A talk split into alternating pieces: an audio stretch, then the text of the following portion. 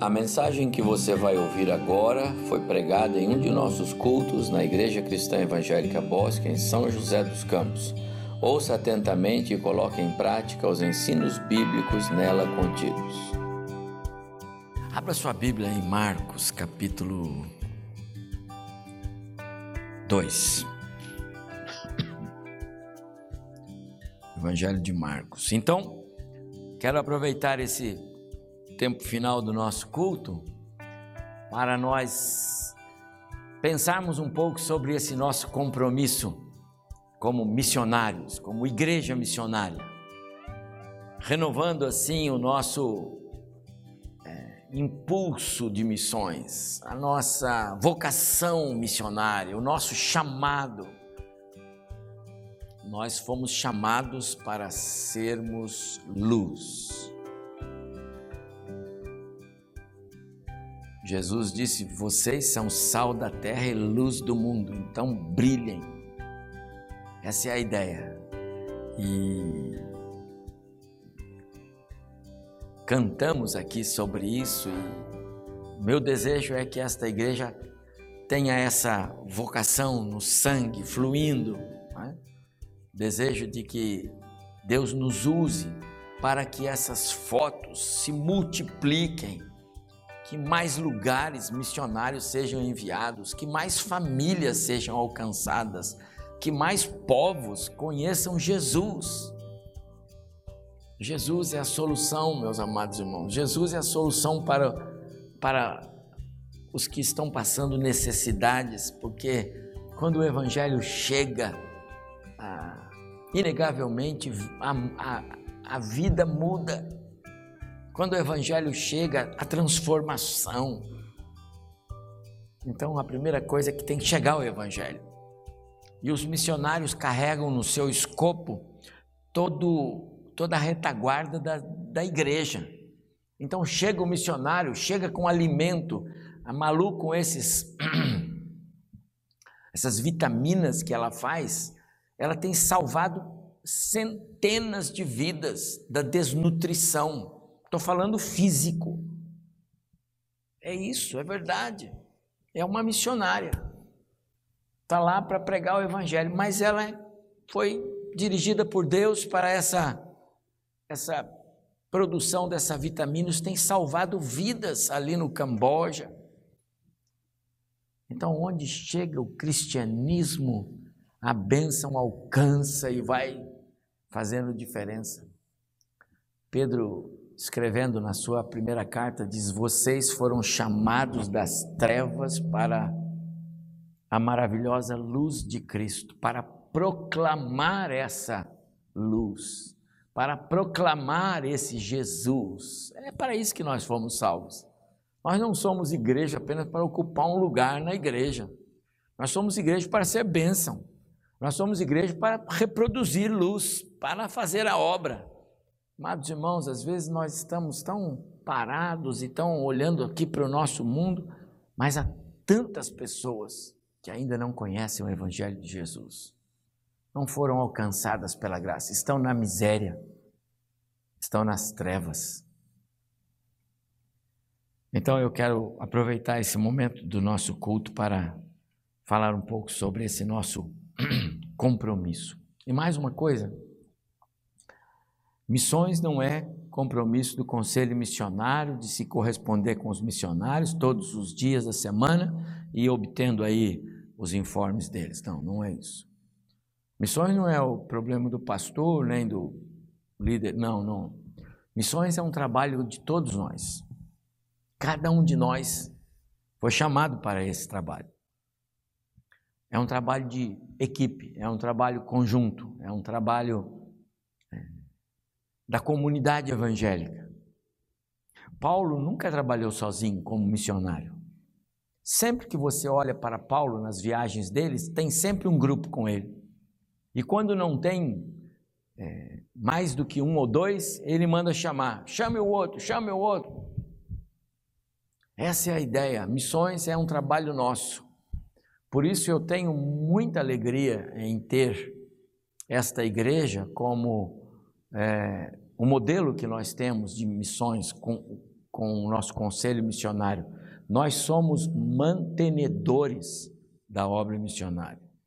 Nós não tiramos o sustento de missões dos dízimos, das ofertas dos irmãos para é, outras atividades, outros compromissos que a igreja tem. Nós tiramos as ofertas missionárias dos mantenedores, aqueles irmãos que assumem o compromisso de manter os missionários nos seus campos. Fazemos assim. É um trabalho de equipe.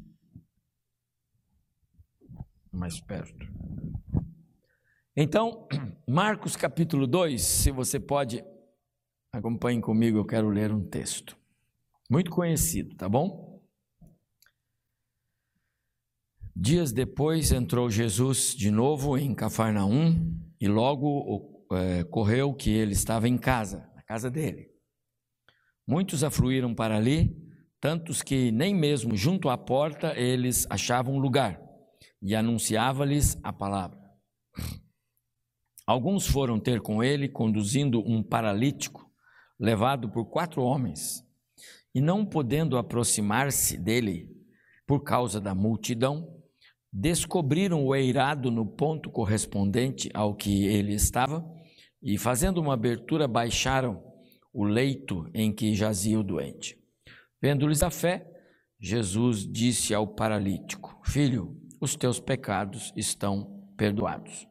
Mas alguns dos escribas estavam assentados ali e arrazoavam entre seus corações: Por que fala ele desse modo? Isso é blasfêmia. Quem pode perdoar pecados senão um só, que é Deus?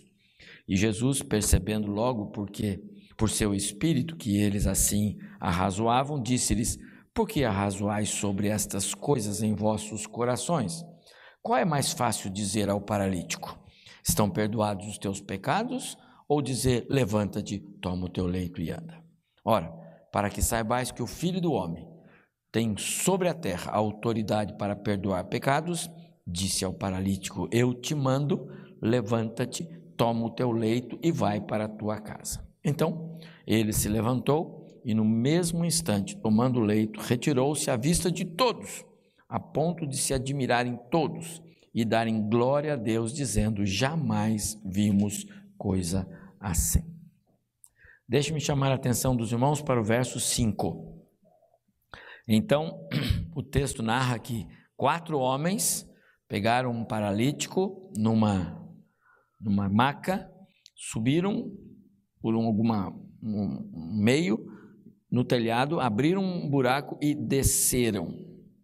E o verso 5 diz: Vendo-lhes a fé. Jesus viu a fé. E tudo correu a partir daí.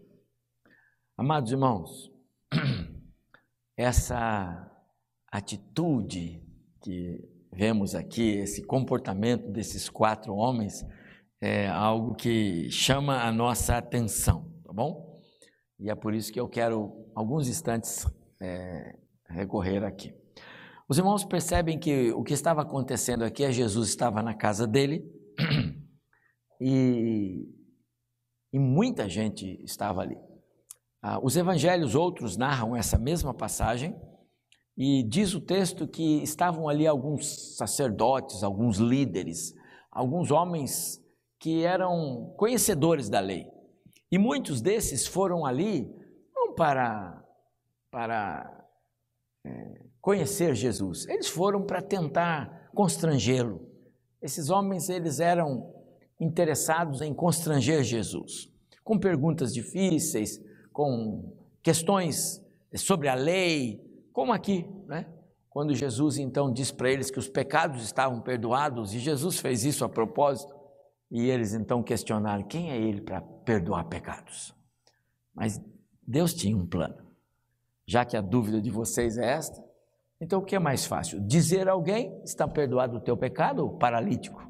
Ou dizer para ele: levanta e anda?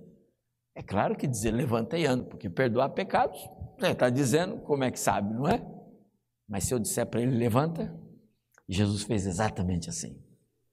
Ele disse: então, para que vocês não tenham dúvida de quem é que está dizendo que os pecados estão perdoados, eu também vou mandar ele levantar agora, quer ver? Levanta. E o camarada levantou. Esse, esse cenário é revestido de um, de um contexto que chama a nossa atenção, porque ele desafia um pouco a nossa, a nossa vocação missionária, desafia um pouco o nosso chamado para sermos uma igreja missionária. Acabamos de ver aqui um relatório, não é? De, de, como está aí alguns, como estão alguns dos campos onde nós estamos fazendo missões, tem outros. Quantas coisas Deus faz ali e faz por quê? Porque o missionário chegou. Porque a Malu conseguiu comprar aquele triciclo e parte do dinheiro que ela usou para comprar o triciclo saiu daqui desta igreja. Nós estamos chegando, meus amados irmãos, Deus está usando os recursos. Pastor Rubens lá comprou aquele monte de rádios que funcionam com bateria solar e que tem a Bíblia lá dentro. E nós ajudamos ele a comprar uma porção daqueles rádios lá. Igreja com vocação missionária. É sobre isso, meus amados irmãos, que eu quero tentar pensar um pouco com os irmãos mas antes, deixe-me lembrar aqui: a atitude daqueles quatro homens é algo que chama a nossa atenção. Ah, a cena que a Bíblia descreve, que o texto descreve e outros evangelhos falam também, é que havia muita gente nos arredores da casa é, onde Jesus estava lá dentro. Não é? Ah, havia gente para todo lado. Então, Aqueles quatro camaradas tinham um amigo, o amigo era paralítico, não tinha outro jeito senão levá-lo na, na maca. Mas como? Sequer dava para chegar pelas, pelos caminhos normais, gente para todo lado, as portas, as janelas. Então eles vão procurar um meio para, para fazer esse, esse propósito acontecer. E aí eles têm a ideia de vamos encontrar um meio de subir pelo telhado e vamos descer. E eles fazem isso. Isso, para mim, meus amados irmãos, chama a nossa atenção no que diz respeito à, à obra missionária de levar pessoas até Jesus. Não pode ser limitada a uma tarefa que nós fazemos se houver conveniência, se for oportuno, se for razoável, se não exigir tanto esforço. Senão a gente a gente passa. A gente deixa. Imaginam se aqueles quatro amigos é, pensassem assim? Se eles dissessem para o o paralítico: Olha, rapaz, a gente até acha que se levasse você na presença desse Jesus, é, ele poderia curar você, mas é impossível chegar lá. Quantas vezes a, a falta de, de garra cristã, de disposição, de vontade, de de vencer obstáculos. Quantas vezes nós tropeçamos em sermos luz? Quantas vezes? Por isso esse texto é, é, é importante. Eles foram distinguidos por Jesus, o texto fala sobre isso. Jesus viu a fé. Eles tinham fé de que o milagre podia acontecer. E então nada foi obstáculo para a, o exercício da fé. Eu quero fazer alguns destaques é, a respeito dessa fé que esses quatro homens, porque Jesus viu-lhes viu-lhes a fé e por causa da fé ele operou o milagre. Eu quero fazer alguns destaques nessa fé que esses quatro camaradas é, apresentaram. Primeiro, está na palavra compaixão. A fé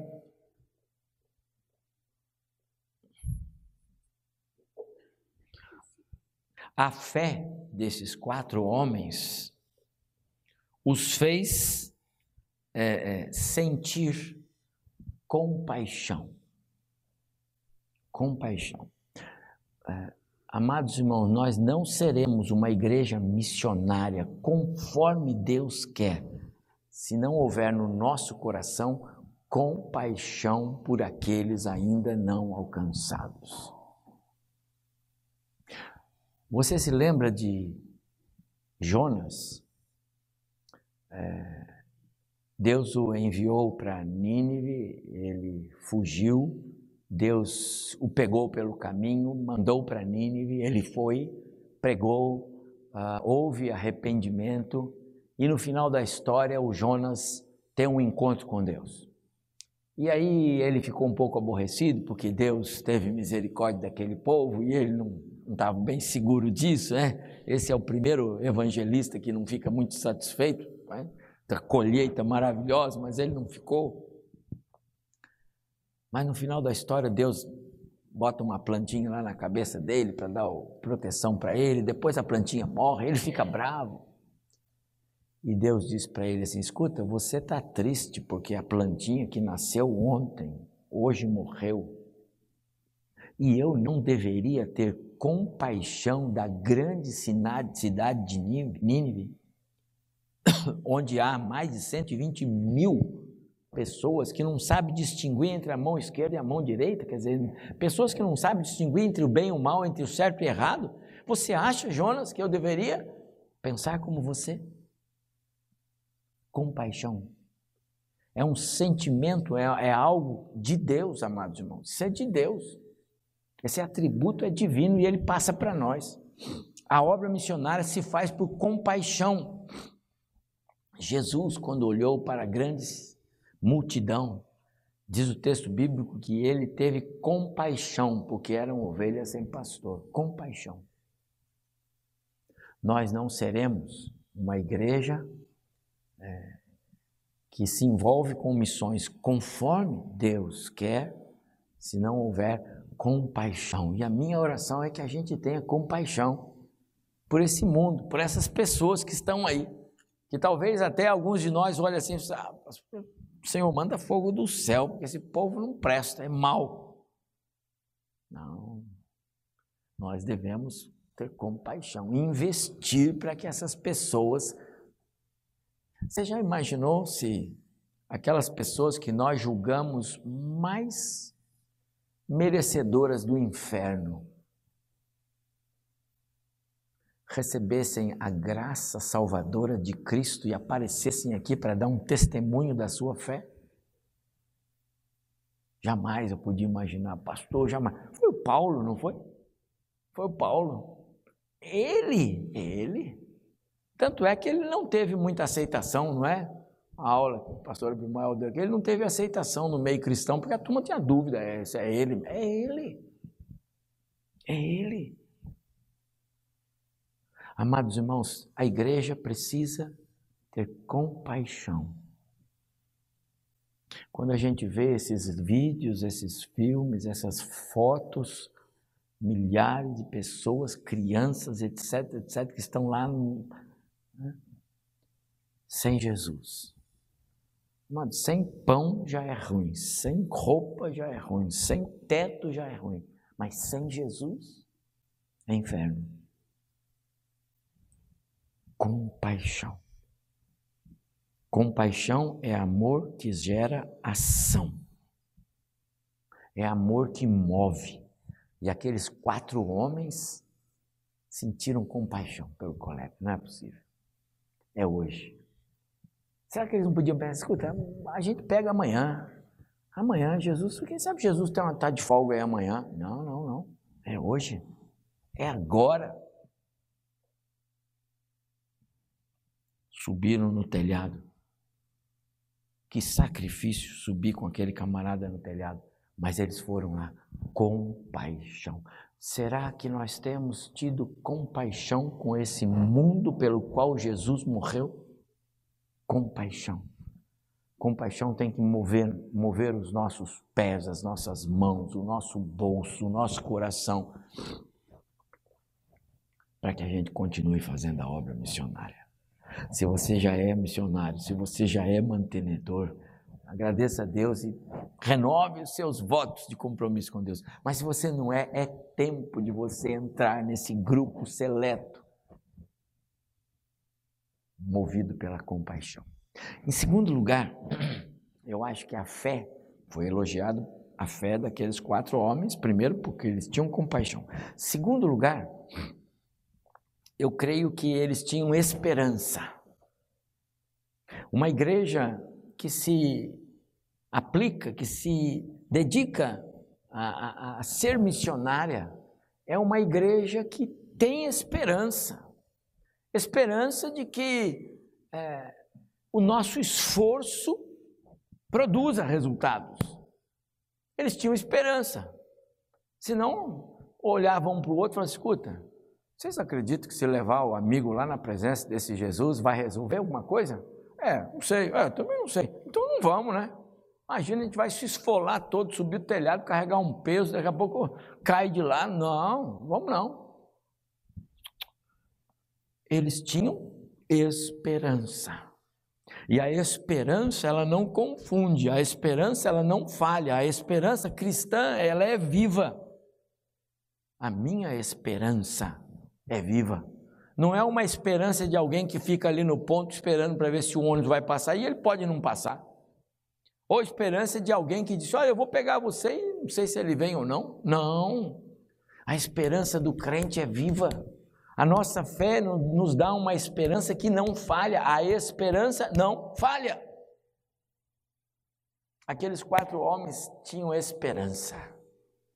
Eles foram movidos assim. E por isso eles não mediram esforços. Por isso eles não deixaram para amanhã. Por isso eles não procuraram uma outra oportunidade. Por isso eles não, não, não, não vacilaram. É hoje, agora. Esperança. Amados irmãos, a minha oração é que esta igreja seja firmada na esperança gloriosa e certa de que o milagre vai acontecer.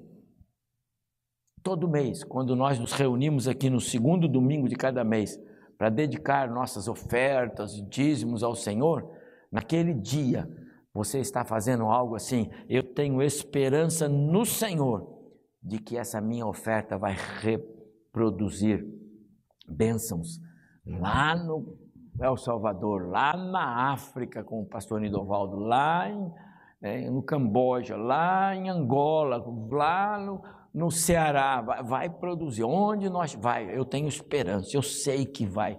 Essa esperança é a convicção. Compaixão, esperança.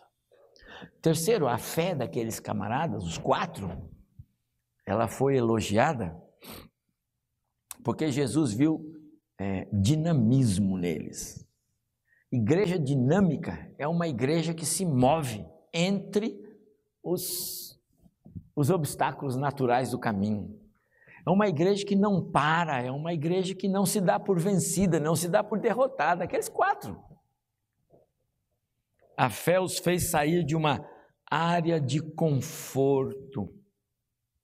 Amados irmãos, às vezes nós somos crentes ah, tá bom, pastor, vamos ficar quieto aqui dentro.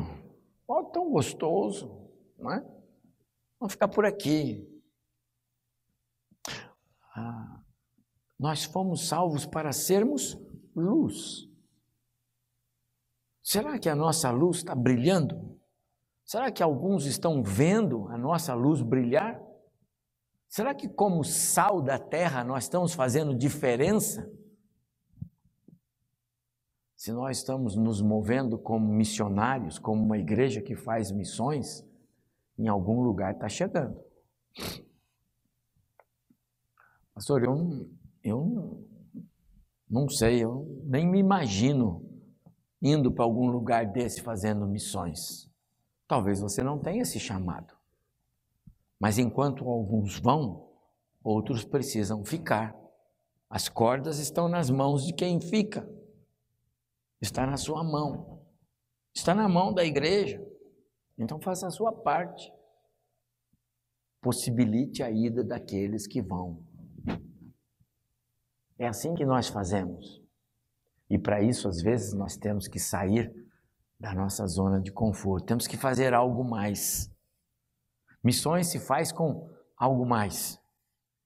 Saindo do, do nosso contexto do o dia a dia. Alguns, algumas igrejas acho que pensam em entretenimento. Você imagina se aqueles quatro camaradas dissessem para o amigo: Olha, eu sei que tem um Jesus fazendo milagre, mas nós vamos levar você para pescar. Porque tem um lago bom aqui, rapaz. Gente, vamos lá, vamos, vamos distrair você um pouco, você não ficar pensando nesse Jesus que. Né? Vamos ler um livro para ele, vamos fazer alguma. Vamos, vamos jogar alguma coisa com ele, o paralítico, vamos consolar ele aqui. Algumas vezes, amados irmãos, algumas igrejas estão fazendo um projeto de entretenimento, mas o mundo aí fora está mergulhado no pecado, mergulhado na violência, na fome, na, no distanciamento de Deus. A mensagem precisa chegar. O cristianismo precisa alcançar essas pessoas. A Bíblia, a palavra de Deus, precisa chegar, porque é ela que vai mudar a vida das pessoas. O missionário precisa chegar lá e anunciar Jesus para aquelas pessoas. Há, há, muitos casais precisando do Evangelho de Jesus, há muitas famílias precisando do Evangelho de Jesus, e como que chega lá o Evangelho? Alguém tem que sair da sua área de conforto, parar de ficar com entretenimento e dizer: Eu vou, eu vou. E se eu não vou, eu vou enviar o que pode ir. Dinamismo. Não simplesmente ficar onde está. Outra coisa, não simplesmente apontar o caminho. Chegar para o paralítico na casa dele e dizer: escuta, rapaz, olha, tem aí um Jesus que faz milagre, vê se você consegue ir até ele. Às vezes nós estamos fazendo mais papel de vendedores de mapa, sabe? O vendedor de mapa, ele vende um mapa. É o camarada da banca de jornal, da banca de revista. Agora é o GPS, né? Mas antigamente era mapa. Quer em tal lugar? Compra um mapa. Compra um mapa e você vai vendo para onde você vai. Agora, o camarada que te vendeu o mapa não vai com você, ele só vende o mapa. Aqueles quatro amigos não eram vendedores de mapa. Eles saíram da zona de conforto e disseram: Nós vamos levar você a Jesus. Quantas pessoas você já levou a Jesus? Quantas pessoas você já disse, olha, eu, eu, eu queria falar mais para você a respeito do meu Jesus, mas eu, eu não estou conseguindo, mas olha, eu, eu, vou, eu vou convidar você, você vai comigo lá na minha casa, em algum lugar, eu, eu, eu vou encontrar alguém para falar mais de Jesus. Quantas vezes você já fez isso? Quantas vezes você já saiu da área comum para brilhar para Jesus e dizer, eu vou fazer esse amigo conhecer Jesus? Uma vez um, um homem médico que havia feito muitos abortos, isso é real, ele era especialista nessa área. E chegava para ele aquelas pacientes riquíssimas e ele fazia abortos. Um dia ele entrou em pânico porque ele ele caiu na real disse: Eu nunca podia ter feito isso. Pensou em suicídio ligou para um amigo e disse: Olha, eu estou me despedindo de você. E o amigo disse para ele: Já que você vai se despedir de mim, você pode aceitar um, um pedido meu? Posso. Vai conversar com o meu pastor. Ah, tudo bem. E ele foi. Chegou lá e falou, pastor, eu vim aqui porque o meu amigo disse que eu queria conversar com o senhor, mas eu já estou decidido. Ele falou, tudo bem. E eu também não posso ajudar você. Ele falou: ótimo, então está resolvido. Ele disse: mas eu tenho um amigo que pode. Abriu a gaveta, pegou uma Bíblia, abriu no Evangelho de João e disse: antes de fazer o que você vai fazer, leia. Leia duas vezes esse Evangelho aqui, tudo bem? Ele por que este? Ele falou: porque a Bíblia tem quatro Evangelhos. Mas esse é o que mais fala de Jesus. E se tem alguém que nos ajuda nessa vida, esse é Jesus. Então você vai ler. O camarada médico foi embora. E ele disse: depois você me liga, tá bom? Tudo bem. E o pastor tinha esperança que ele ligaria. Passaram-se três, quatro dias. E o pastor recebe um telefonema. Pastor, aqui é o doutor fulano de tal. Pois não, doutor. Pastor, eu li o João inteiro. Mas eu também li lá em Romanos sobre a, o favor de Deus em, em nos perdoar, em nos justificar. Eu li sobre justificação. Pastor, você leu, rapaz? Eu li. Eu li em Romanos também, pastor. E eu já sou nova criatura. Amados irmãos, às vezes nós não temos a resposta, mas Jesus é a resposta. A gente só precisa sair da área de conforto. Aqueles quatro fizeram algo mais. O que mais? Aqueles quatro foram perseverantes. Porque às vezes nós começamos. Não vou perguntar aqui. Quantos livros você já começou a ler e parou? E a Bíblia? Quantas vezes você já começou a ler? Hein? Tem gente que lê Gênesis 300 vezes e não consegue pegar Êxodo faz vários programas de leitura da Bíblia, e não vai, danada da Bíblia, é difícil de ler. Perseverança, amados irmãos. Tem um projeto. Igreja missionária e igreja perseverante. Aqueles quatro, se nós vamos levar você na presença de Jesus, porque Ele vai curar você. Nós, lembra, nós temos a esperança, nós temos a fé. E aí olha um para o outro, como nós vamos? Não sei. Vamos alugar um helicóptero, mas não tem helicóptero aqui. Vamos fazer então? Já sei. Nós vamos arrumar um jeito, subir no barranco e tal, e vamos descer lá.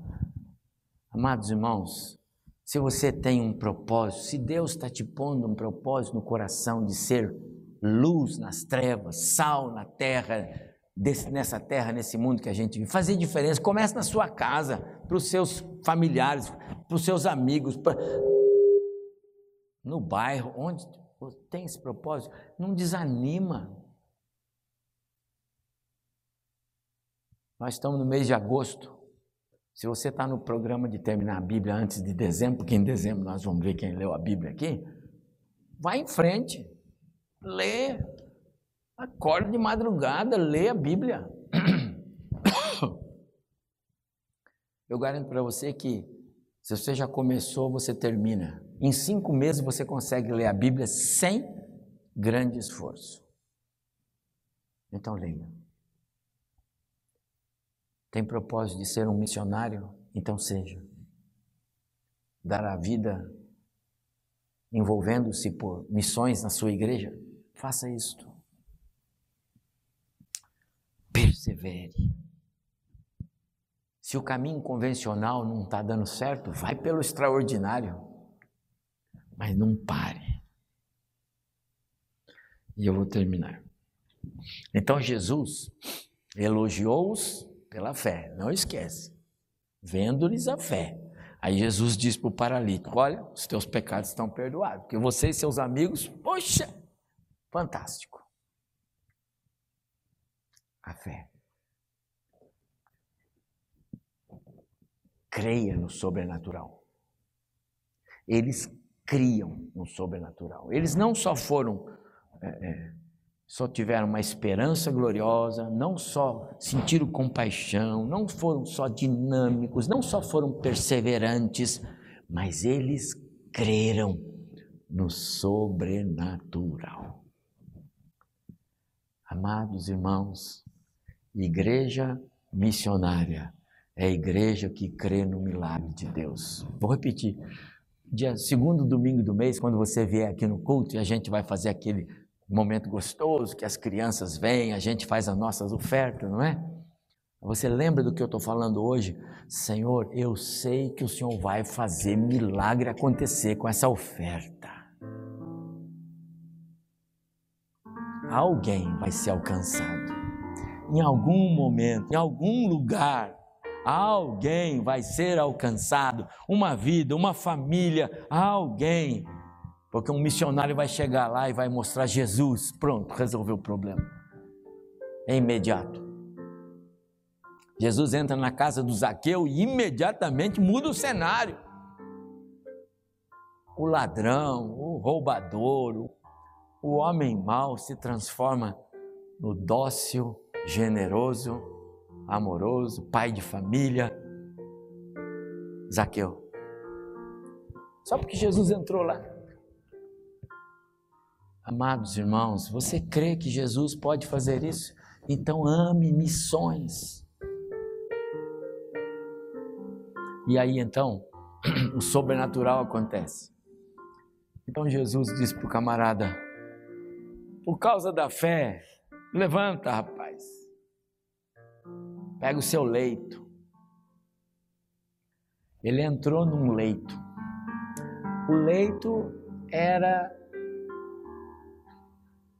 a sua sentença amarga de vida. O leito era o peso que ele carregava, apesar de ser carregado nele. O leito era a sua maior derrota, porque ele era paralítico e o leito era o final da sua vida. Mas daí ele pega o leito, põe nas costas e sai andando. E agora o leito é o seu maior troféu. Porque o Evangelho chegou lá. Porque ele foi posto na presença de Jesus. Você já pensou quão precioso é colocar alguém na presença de Jesus? Ainda que você não saiba exatamente o que vai acontecer, mas você sabe que um milagre vai acontecer. Amados irmãos, como igreja, eu quero desafiar os irmãos. Que grande bênção! para aquele homem ter por perto aqueles quatro amigos. Será que os nossos missionários podem dizer que grande bênção ter por perto a ICE Bosque? E quando eles dizem isso, será que o nosso nome está rolado lá? Hein? De todo o coração? Quatro amigos que se importaram com ele, que se empenharam em ajudá-lo, que viram e creram na possibilidade da cura, que deixaram os seus afazeres daquele dia, hoje nós vamos dedicar a ajudar esse camarada.